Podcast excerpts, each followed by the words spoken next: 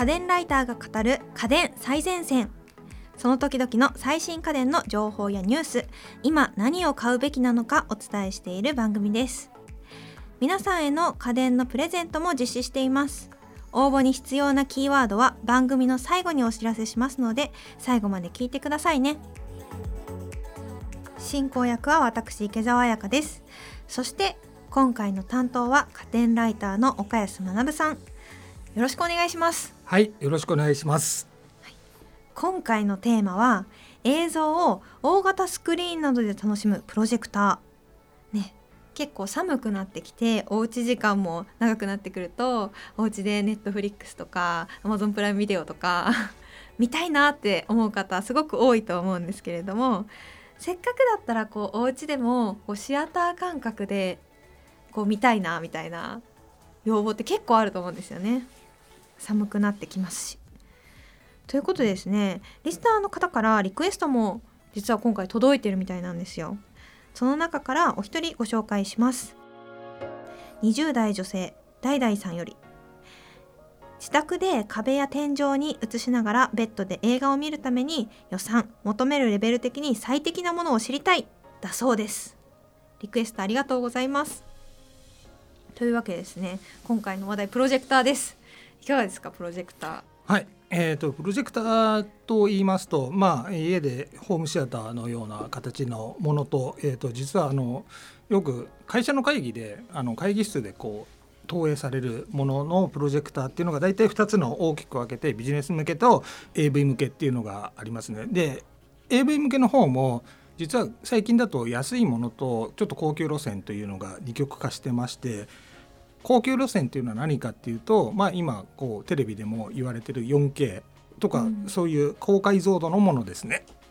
でリーズナブルのモデルっていうのは、えまあ、フル HD とかそれにちょっと足りないぐらいの HD 画質のものなんですけれどもかなり手頃になっておりましてあとモバイルっていうかあの持ち運びができたりとかそういうちょっと使いやすさがメインになってる機種が出てますね。なるほど。プロジェクターっていうと周りの機材がすごく必要なイメージが若干ありますね。例えばスクリーンが必要だとか、はい、あと音響機材が必要とかものによってはパソコンが別途必要みたいなそんなイメージがあるんですが。そうですね。まあプロジェクターっていうと基本的には映像を投影させるものでしかないので基本的にはスクリーンが必要であったりとかあと音も出ないんですよね、うん、なんでスピーカーが別に必要だったりとかあと映像ソースもその自体に何かあるわけじゃないので例えば会社のプロジェクターだったらパソコンにつなげてパワーポイントであったり PDF だったりというのを映したりとかあと AV の場合でしたらブルーレイレコーダーとかそういういったものをつなげて再生させるっていう形になるのが基本ですね。でもあれですよね、えー、ダイダイさんのこうリクエストを見てみると自宅で壁や天井に映しながらみたいなことを書いてあるのでお手軽に楽しみたいみたいなところなんですかね今回は。そうですねまあやっぱスクリーンがあった方が綺麗に映って歪みとかもないしやっぱ真っ白なんで余計な色とかも入らないんですけれどもまあそういうことよりは例えば寝ながら見たいとかちょっと大きな画面で迫力のある画面を見たいとかっていう方のものを求めてるんじゃないかなって僕はここから読んで判断して今回はそれを中心に紹介していきたいなと思っております。ありがとうございます。というわけでおすすめの方早速お願いしてもいいですか？今回はアンカーという会社のネブラカプセル2という機種を紹介したいなと思っております。なるほど。これか。なんかこう筒型で一見カメラみたいなえっとどっちかって言ったらあの前回池澤さんがおすすめしてたスマートスピーカーに近い感じです、ね、スマートスピーカーとか、はい、あとあの最近スマートスピーカーにもカメラついてるやつあるじゃないですか、ね、ああいう見た目ですよね。そうなんですよね。で実は、えーと、そのペットボトルぐらいの大きさですし置き場所にも困らないって感じなんですけれどもこれの特徴っていうのは基本的に何でも入ってるって形なのが一つあるんですよ。何でも入ってる。はいまずこの周りがさっき言ったようにスピーカーに見えるように実際にスピーカーがついてるんですよ。なんでここから音が出ます。便利。はい。あとはこれ実は Android TV が中に入っておりましてそこにアプリを入れることによってスタンドアローンで外から映像ソースを入れなくても映し出すことができるんですよ。なるほどなるほど。例えば YouTube とかはもちろんそうなんですけれども Netflix とかそういったあの Hulu とかみたいなサブスクリプションの映像サービスとかもアプリが入ってるのでそれを契約していればもうそれだけでこの単体だけで映し出すことができます。これ焦点距離ってどれぐらいなんですか？あのそれによって結構置く場所が変わるのかなっていうあこれ結構短めで大丈夫で最短距離で58センチなのでかなり狭い場所でも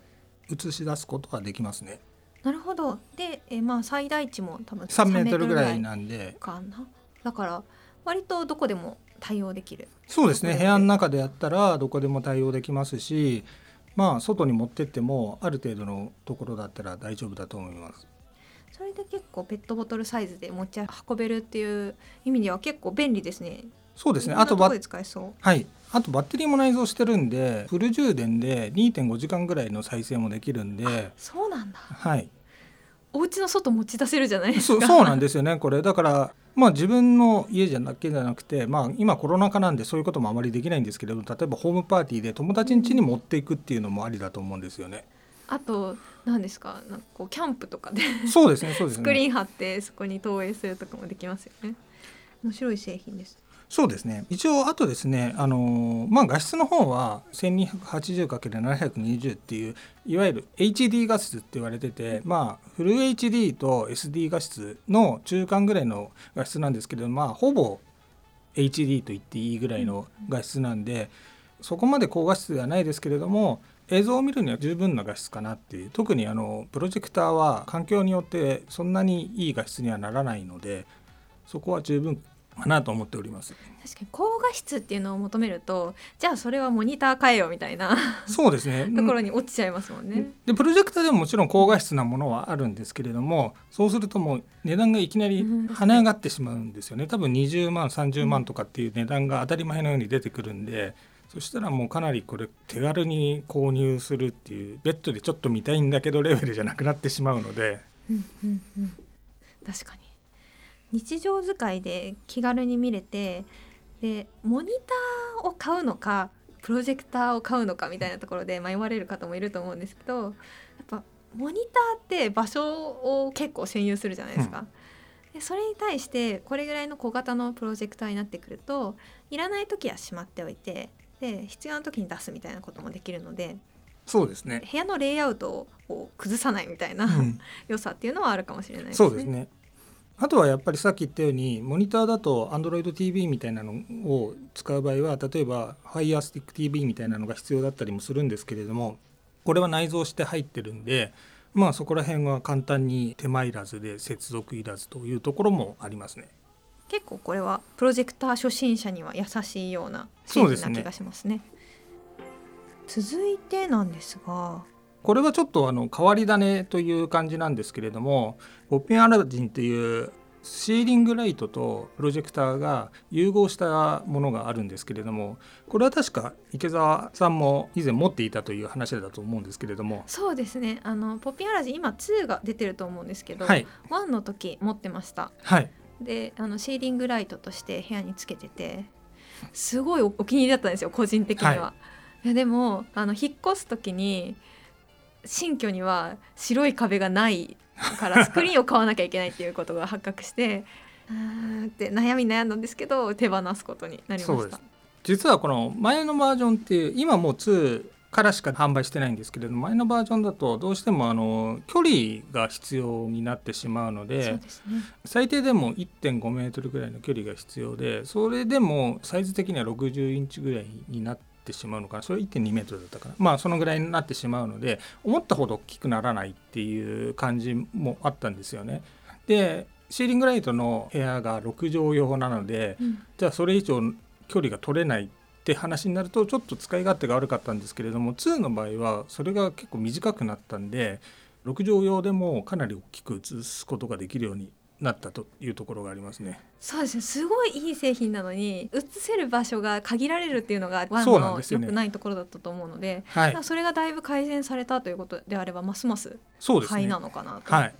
うちでも使ってるんですけれども部屋に壁にですね棚に服を載せてるだけの棚があってそこを隠すようにロールスクリーンをつけてたのでおちょうどまあスクリーンよりはあの物は良くないんですけれどもロールスクリーンがあったんでそこでちょうど映せるっていう環境があったんで今でも使ってるんですけれども。あいいですね。い。いはい環境、私壁に映してます。そうなんですよ。ちょっと輝度が落ちますね壁に映すと。そうなんですよね、うん。だからロールスクリーンとかって結構安く売ってるんでカーテンをロールスクリーンにしちゃうような形であれば実はそれは簡単に使えるんじゃないかなっていうのはあります。確かにカーテンをロールスクリーン化するっていうのもありですね。そうなんですよねであとこのポッピンアラジンは先ほど言ったアンカーのネブラカプセル2と一緒で中に AndroidTV の Android のアプリが入るようになっておりましてまあこれも同様にいろんな Netflix とか Hulu とか YouTube とかそういう動画を簡単に見ることができます。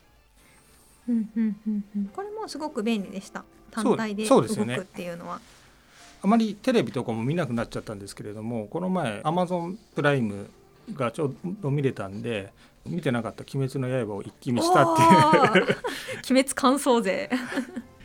そうちょうど Amazon プライムでも無料で見れたんでそれも結構大きな画面で見れたんで。わあいいですね。はい、結構アクションシーンが多いうん、アニメーションだからそうですね。プロジェクターで見ると楽しそうですね。そうなんですよ。まあそういう楽しみもあるんでまあちょっとすごい画質じゃなくてもかなりあの大きい画面で見たいって人にはおすすめの一台ですね。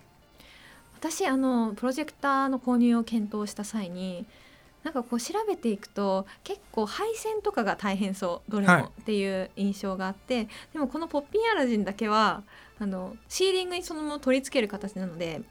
配線いらずっていう点もすごく押せるのかなってそうですね。個人的には感じました。なんで今回の、えー、とネブラコプセル2も基本的には電源さえ取れれば、まあもうフル充電してれば電源すらなくてもそのまま置いて使えるっていうのがかなり便利だなっていう感じがします。たださっき言ったようにネット関係の動画を見る場合は家庭にちょっとネットの環境がないといけないっていう部分はあるんですよまあそうね。うん。そうかもしれないですね。確かに。あのネット環境が整っていれば結構快適に使えるんですね。はい。あとはあれですかね。ポッピンアラジンだとあのスピーカーも一応ついてる。んそうですね。ですよね、はい。あのスピーカーシーリングもついてます。ライトのはい。周りにスピーカー、結構高性能なスピーカーが搭てます載されてるんですよね、特にあのシーリングライトなんで天井につけるんで音が上から落ちてくるのは他ではない感覚ですよね。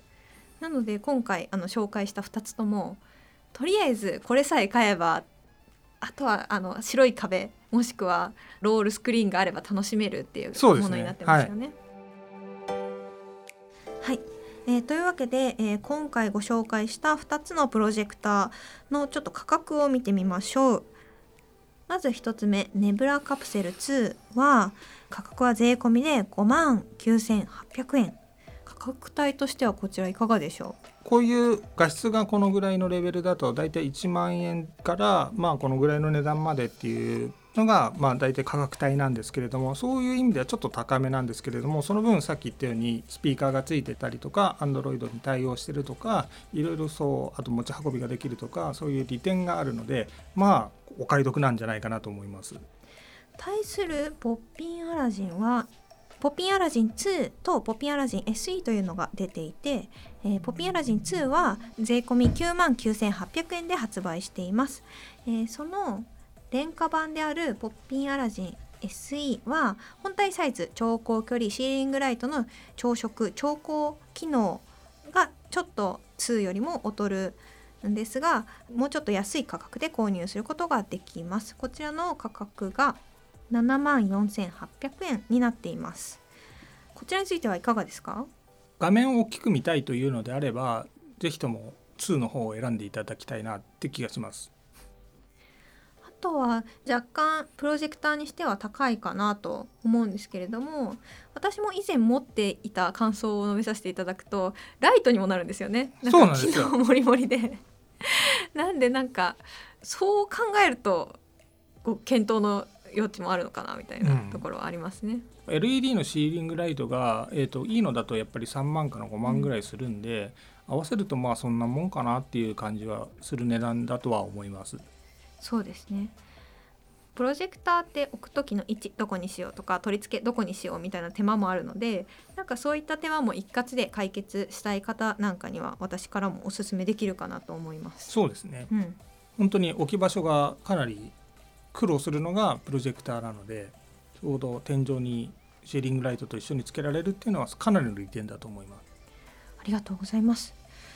え商品の詳細については家電最前線の番組ツイッターで商品の写真やリンクも載せているのでぜひフォローしてください。そしてここでプレゼントのお知らせです。12月のプレゼントは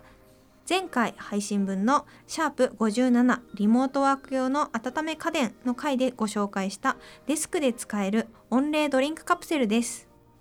応募にはキーワードが必要です。今回のキーワードはイルミネーションです。応募はインターネットのフォームから家電最前線の番組ツイッターまたは番組の概要欄をチェックしてみてください。締め切りは1月15日金曜日です。次回は家電ライターの倉本春さんが担当。電子レンジ最前線をお送りいたします。ここまでは岡安さんと一緒にお送りしました。どうもありがとうございました。はい、ありがとうございました。家電最前線は毎週月曜日に配信中番組を聞き逃さないためにも各ポッドキャストアプリで番組の登録やフォローをお願いします